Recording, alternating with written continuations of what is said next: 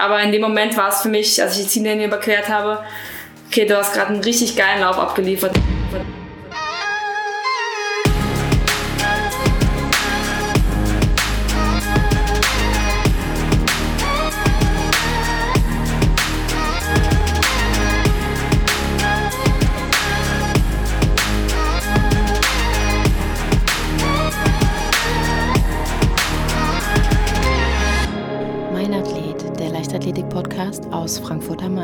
Herzlich willkommen bei einer weiteren Folge vom Mein Athlet Leichtathletik Podcast.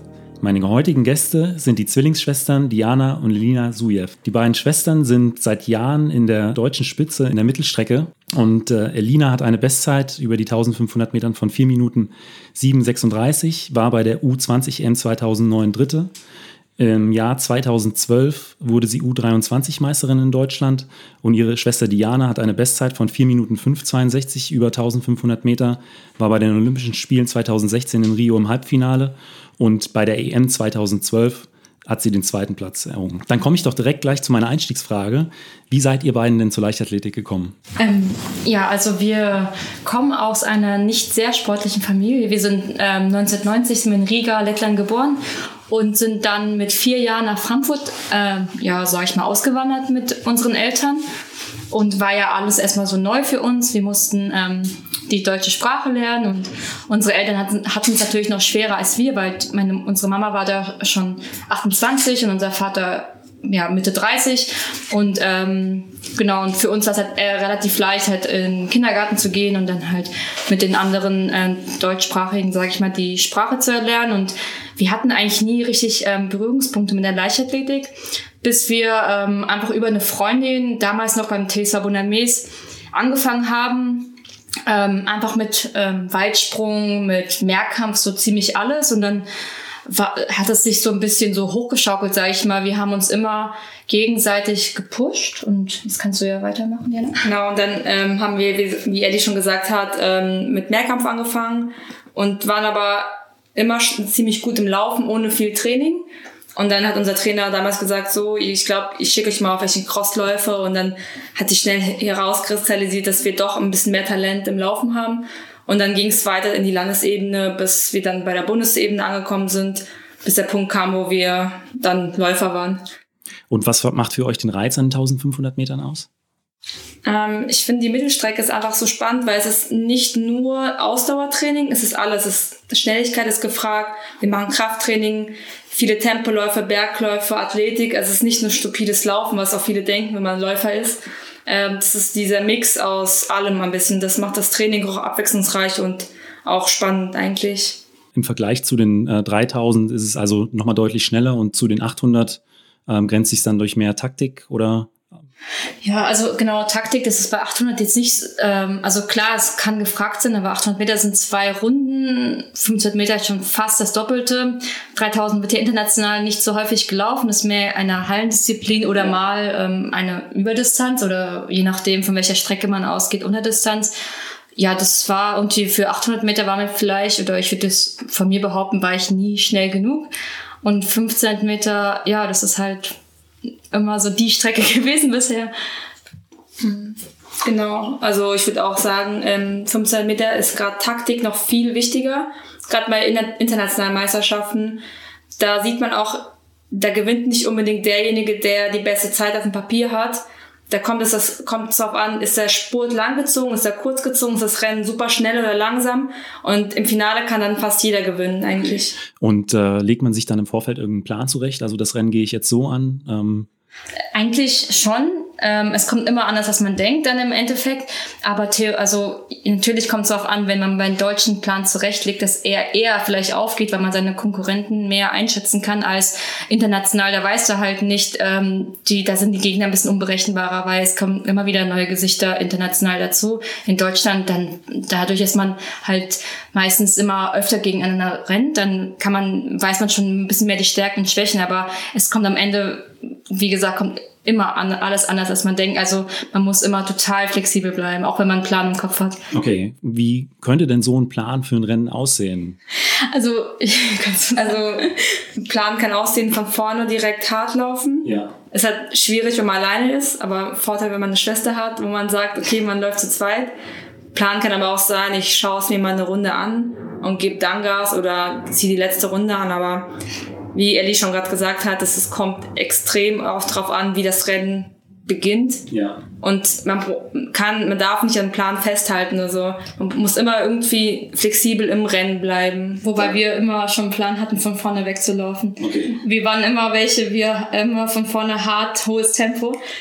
Äh, und weiß nicht, also es war immer unser Plan. Also war meistens unsere Strategie, was eigentlich die anderen auch immer wussten, wenn wir beide zusammen in einem Lauf sind, dass wir von vorne Tempo wegmachen. War oft je öfter die Jahre so gewesen. Ähm, genau. Also schon praktisch, wenn man dann äh, eine, eine Schwester, eine Zwillingsschwester hat, die dann mit einem zusammenläuft. Wie ist das denn, wenn man ähm, als Zwillingsschwestern gemeinsam den gleichen Sport und die gleiche Disziplin betreibt? Trainiert ihr zusammen? Trainiert ihr getrennt? Ähm, also eigentlich ist, für mich ist es das Beste, was ähm, mir passieren kann, weil ich glaube, durch die Konkurrenz pusht man sich und es ist alleine schafft, geht man nie an die Grenzen, wie wenn man jemanden hat, der auf demselben Level trainiert.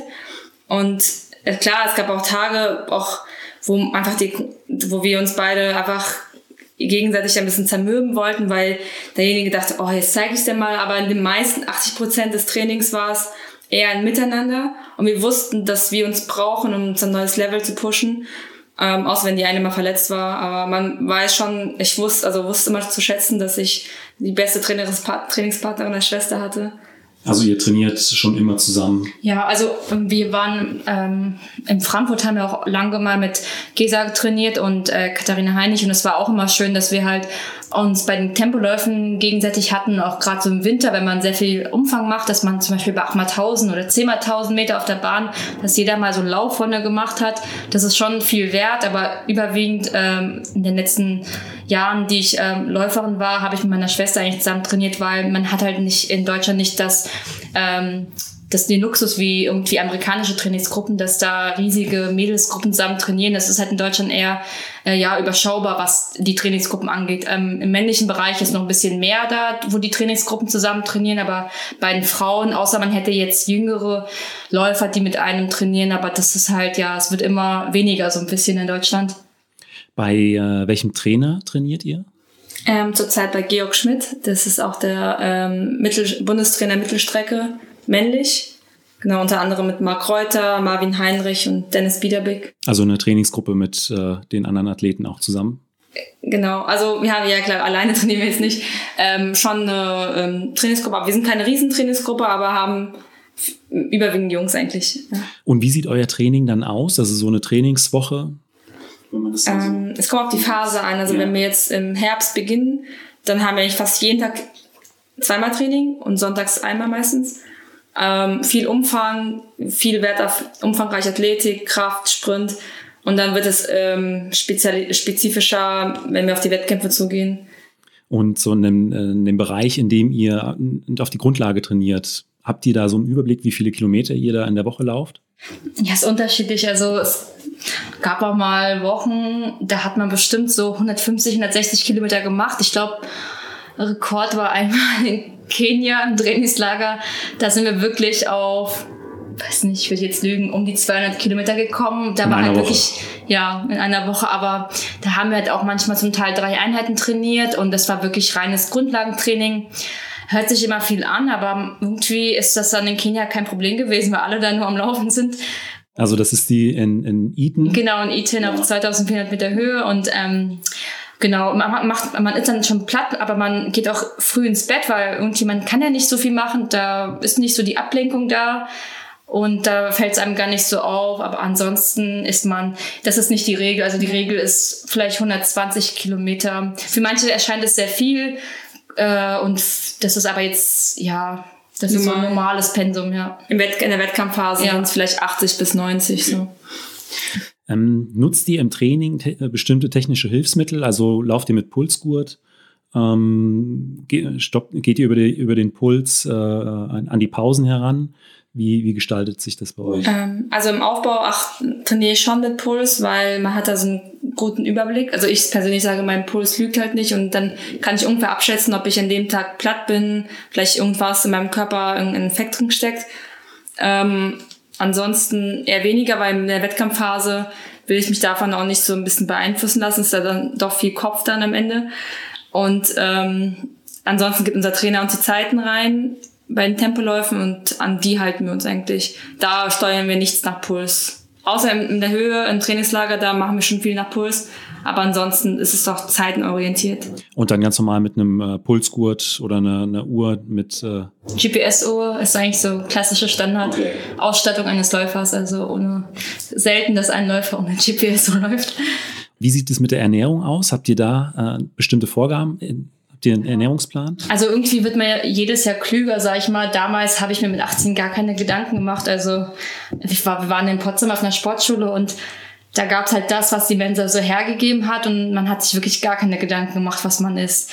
Und über die Jahre, also es war jetzt auch damals unsere Trainerin, da hatten wir noch eine andere Trainerin, hat uns jetzt nie gesagt, ihr sollt das essen oder auf das verzichten. Sie hat uns gesehen und hat immer gesagt, wenn ihr euch wohlfühlt, generell so, man, jeder hat seinen eigenen Körperbau, seine eigene Genetik und und dann, aber man hat dann selber so das Gefühl gehabt, das tut mir gut und das lasse ich weg und vielleicht ähm, aber jetzt so ganz krass irgendwie jetzt den ganzen Trends mitgehen oder ob es jetzt vegan oder sonst ist eigentlich, ich esse eigentlich alles, aber man weiß ja, was gesund ist, aber man darf sich auch nichts verbieten so.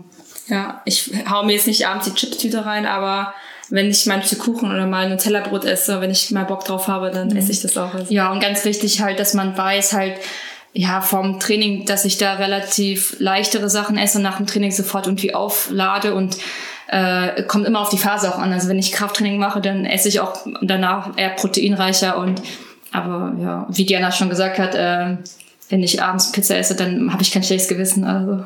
Und Nahrungsergänzungsmittel? Mm, ja, wir sind beide, wir bekommen von Automol Sport so kleine Fläschchen. Das sind ähm, mit so, ja, da sind alle Mikronährstoffe drin, die man am Tag braucht. Sowas wie Lachsöl oder alle Mineralstoffe. Proteinpulver halt von Automol und aber so Zink noch. Zink gerade in der Kältungszeit und ja. wenn man halt intensiv trainiert noch Magnesium für die Muskelentspannung und ähm, dass man nicht so Krämpfe hat.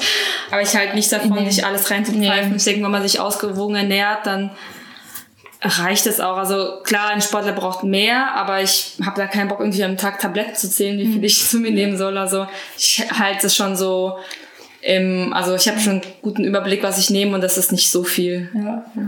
Äh, ihr hattet es ja eben schon angesprochen, äh, ihr habt äh, aus äh, Kenia berichtet, 200 Kilometer oder über 200 Kilometer in der Woche. Wie häufig fahrt ihr denn ins Trainingslager im Jahr? Ähm, also das war, Kenia war damals, als wir noch bei Heinrich trainiert haben, da waren wir fünfmal mit, äh, mit Gesa und mit der Heinrich im Trainingslager und dann jetzt, ähm, bei mir ist es ein bisschen weniger geworden. Ich habe mir vor drei Jahren eine blöde Verletzung beim Training geholt und bin dann umgeknickt. Ein Jahr später wurde ich an äh, Knorpel operiert und seitdem habe ich so ein bisschen zurückgefahren im Trainingslager. Das ist auch seitdem auch ein bisschen Teufelskreis mit Verletzungen. Ich habe mir die Achillessehne angerissen gehabt und ähm, ich ja, ich sag halt, ich bin immer froh, wenn ich erstmal gesund durchkomme, als dass ich so viele Trainingslager mache. Also dieses Jahr waren wir vier Wochen in Amerika und ich war im Januar in Portugal und meine Schwester war in Kenia. Du warst in genau, Kenia. ich war im Januar in Kenia, dann im April, März, also März, April und dann noch im Mai. Also meistens sind es zwei bis drei Trainingslager. Mhm. Und wenn man noch eine, also einen Höhepunkt hat, wie eine WM, dann fährt man vielleicht noch zwei Wochen noch irgendwo hin. Genau, also ungefähr dreimal im Jahr fährt man ins Trainingslager. Und gibt's einen Lieblingsort? Ich, ich habe irgendwie Potsch so mag, also Potchefstroom in Südafrika finde ich einen coolen Ort zum Trainieren. Das ist ähm, kleine Höhe, aber jetzt keine großartige Höhe, die man so spürt. Und ich finde da die ähm, äh, Infrastruktur super für Sportler, ob man jetzt Läufer ist oder Werfer oder Springer. Man trifft da eigentlich alles, weil man da alles in einem Platz und Ort hat. Und man hat noch so ein bisschen so ein Leben, sage ich mal in Anführungszeichen. Man kann da ein bisschen ins Café gehen oder ja, so ein bisschen Safari-Tour machen, falls man den Kopf freikriegen möchte. Aber jedes Trainingslager hat so seinen Reiz, weil ich finde auch äh, Amerika super cool. Da ist natürlich immer so ein bisschen der Jetlag und die lange Anreise am Anfang anstrengend, aber wenn man vor Ort ist, dann genieße ich es auch dort. Und klar, Kenia ist halt auch so inspirierend. Also eigentlich hat jedes Trainingslagerort so ein, was für sich, so. Genau. Und äh, habt ihr irgendeine lustige Geschichte aus, aus dem Trainingslager? Ich meine, man ist ja da immer äh, recht lange an einem Fleck, hängt so auf einem Haufen rum. Ach, Ich glaube, so wenn man, als man jünger war, ist noch viel mehr passiert. Also, keine Ahnung, war mir auch mal, das ganze Trainingslager war mal zusammen im Club in Amerika, einfach so mhm. abends unter, im Trainingslager mit. Das würde, glaube ich, dann, wenn man jetzt älter wird, wird man es nicht mehr machen, weil man nicht mehr so regeneriert. Es war schon lustig eigentlich. Also, ich glaube, die witzigsten Geschichten waren einfach, wenn man erstmal 18 bis ja. 20 war, dann. Wo man einfach alles wirklich so gar nicht ernst genommen hat. Dann war man damals auf Usedom im Trainingslager, hat man so, keine Ahnung, so Aktionen gemacht, die man halt dann mit äh, Mitte 20 nicht mehr machen würde, aber mit 18 fallen einem immer lustige Sachen ein. So konkret kann ich jetzt gar nicht sagen, aber ich glaube, das weiß jeder, der gerade so im Abi-Alter steckt, dass man da alles ein bisschen anders sieht. Was sind denn eure Ziele für die kommenden Jahre? Genau, also dieses Jahr ähm, hatte ich ja keine Saison, weil ich mich verletzt habe oder operiert worden bin. Ja. Und nächstes Jahr ist, aber das war eine äh, bewusste Operation, die wir dann doch nicht im Oktober nach der, wenn ich mich für die WM qualifiziert hätte, gemacht habe. Du wurdest an der Ferse operiert. Genau, an der Ferse. Ähm, da wird mein Steinbeutel rausgenommen und mein Überknochen, den ich hatte, geglättet. Und da haben wir gesagt, im Oktober die OP ist vielleicht noch ein bisschen eng, weil nächstes Jahr ist Olympia sehr früh und man muss früh fit sein. Und dann lassen wir lieber dann diese Saison sausen und konzentrieren uns auf die Reha, dass wir dann, dass ich dann nächstes Jahr wirklich 100% fit bin. Und genau, nächstes Jahr sind die Olympischen Spiele, wie angesprochen, da will ich auf jeden Fall hin. Und ich glaube, nach Tokio kommt noch ein EM, aber das primäre Ziel ist natürlich Tokio. Also. Ja, ich weiß nicht, also ich ähm, ich hatte jetzt, wie gesagt, vor zwei Jahren diese lange OP, da bin ich erst acht Monate ausgefallen im Laufen und dann halt den, äh, deswegen sage ich mir immer, ich habe mir jetzt, ich glaube nicht, dass Tokio so richtig realistisch ist, aber ich habe schon meiner Schwester gesagt, ich werde sie daraufhin so begleiten. Äh, und ja, also ich habe dann noch nächstes Jahr den Masterabschluss gemacht. Also ich bin gerade Master und jetzt fehlt nur noch die Masterarbeit und ich ähm, will erstmal halt, dass ich mal gesund durch eine Saison komme und habe da jetzt keine, keine konkreten Ziele. Klar, es ist mal blöd, wenn man sagt, als Sportler, du hast keine Ziele, man hat immer insgeheim Ziele, aber ähm, ich würde jetzt lügen, wenn ich sage, irgendwas wäre total realistisch, weil einfach so viel ausgef also ich hatte so viel Ausfall, dass ich einfach froh bin, wenn ich äh, gesunde Füße mich weiter fortbringe.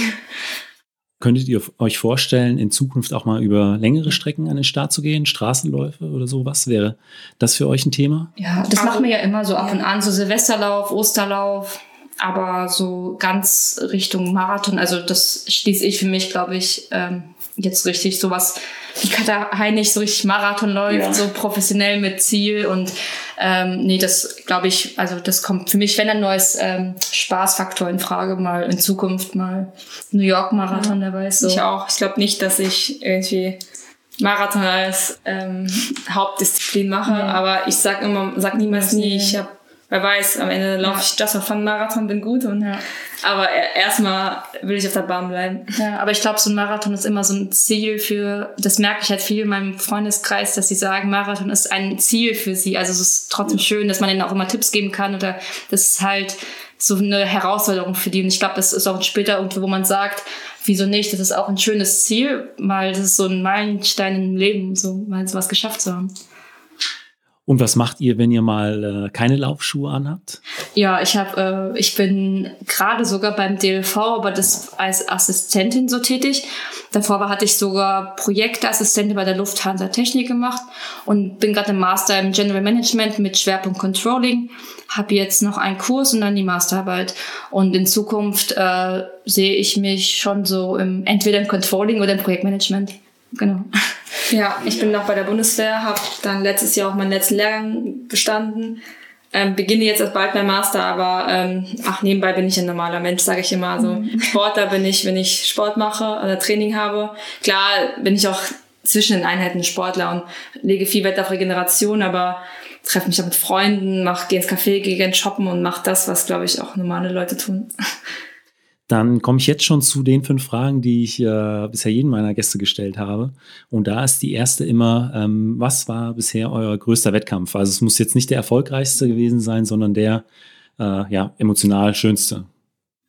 Ähm, also ja, bei mir war es wirklich so die EM in Helsinki, weil ich bin angereist und wollte einfach nur ins Finale kommen und war einfach super happy im Finale zu sein und dann wurde ich sechs und das war für mich so top, top, top. Also es war für mich alles andere, das war für mich schon richtig krass.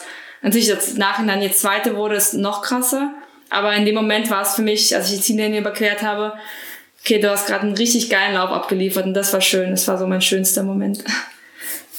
Ähm, ja, also ich denke jetzt gerade so einen Wettkampf, wo wir in Potsdam waren, bei den Landes Landesmeisterschaften und wir kamen gerade aus dem Trainingslager und unsere Trainerin sagte damals einfach, ja, wir wir laufen jetzt einfach mal so ein so ein Testwettkampf über 15 Meter und dann sind wir beide Hallen-WM-Norm damals gelaufen und das war so, dann sind uns einfach, wir haben uns so massiv gesteigert, dass es, es so überraschend kam und dann, man konnte es immer die schönsten Wettkämpfe sind immer die, von denen man äh, die man nicht so erwartet hatte. Also klar, damals im Juniorenbereich, wo man einfach, ja, wo ich zum Beispiel bei der EM Dritte wurde, das war halt auch, ich bin als 15. angereist. Mir war eigentlich alles total egal, weil ich meine Strecke gerade gewechselt hatte. Ich war immer früher die 800 Meter Läuferin und dann bin ich in dem Jahr ähm, einfach mal umgestiegen auf 1500 Meter und dann habe ich mich bei der Junioren-Gala in Mannheim, das war mein erster 15 Meter Lauf, sofort qualifiziert für die EM und dann sind einfach diese schönen unerwarteten Momente die schönsten Momente. Im, da kann man, glaube ich, einiges aufzählen, aber ich habe mal gesagt, die schönsten Wettkämpfe waren die, wo man es nicht erwartet hat, so mhm. ja wie bei Diana in Helsinki zum Beispiel.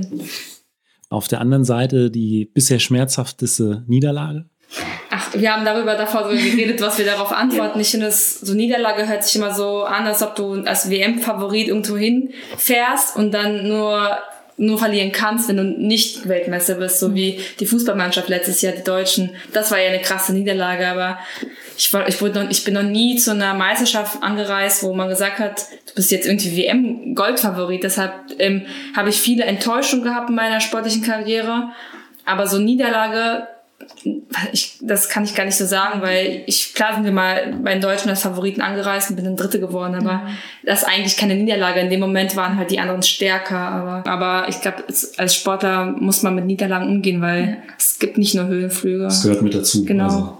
Ich hätte auch gesagt, weil ich finde auch, Niederlage ist so, ja, weil man, wenn man wirklich krasser, keine Ahnung, Tennis, irgendeine Niederlage, weil man in Vorrunde ausscheidet, aber äh, im, im Sport oder im Sprint, im Laufen, das so Nuancen, wo man eigentlich gar nicht so eine, von einer absoluten Niederlage sprechen kann, weil was sind schon eine Sekunde auf 15 Meter Unterschied? Also da ist das ja im taktischen Rennen nichts. Das ist ja gar nicht, da ist eine Bestzeit gar nichts wert. Das ist ja gar nicht vergleichbar mit so einer, ja, Mannschaftssportart, die dann sagt, ja, wir müssen Titel verteidigen. Dann ist es eine Nieder Niederlage, wenn du im Viertelfinale ausscheidest oder so. Aber im, auch im Sprint, wenn du halt einen schlechten Start hast, dann bist du halt statt Zweiter der Siebter. Aber das ist auch so, das, das ist also das Faszinierende in der Leichtathletik. Das so Nuancen entscheiden, du musst halt an dem Punkt topfit sein. Und genau, deswegen Enttäuschung waren es immer viele, weil man halt anders mit anderen Erwartungen rangegangen ist. Aber wahrscheinlich ist man einfach über sich selbst immer enttäuscht gewesen, wenn man den eigenen Erwartungen nie entsprochen hat. Nochmal kurz zurück zum Training. Was ist so äh, eure Lieblingstrainingseinheit? Was macht ihr im Training am liebsten?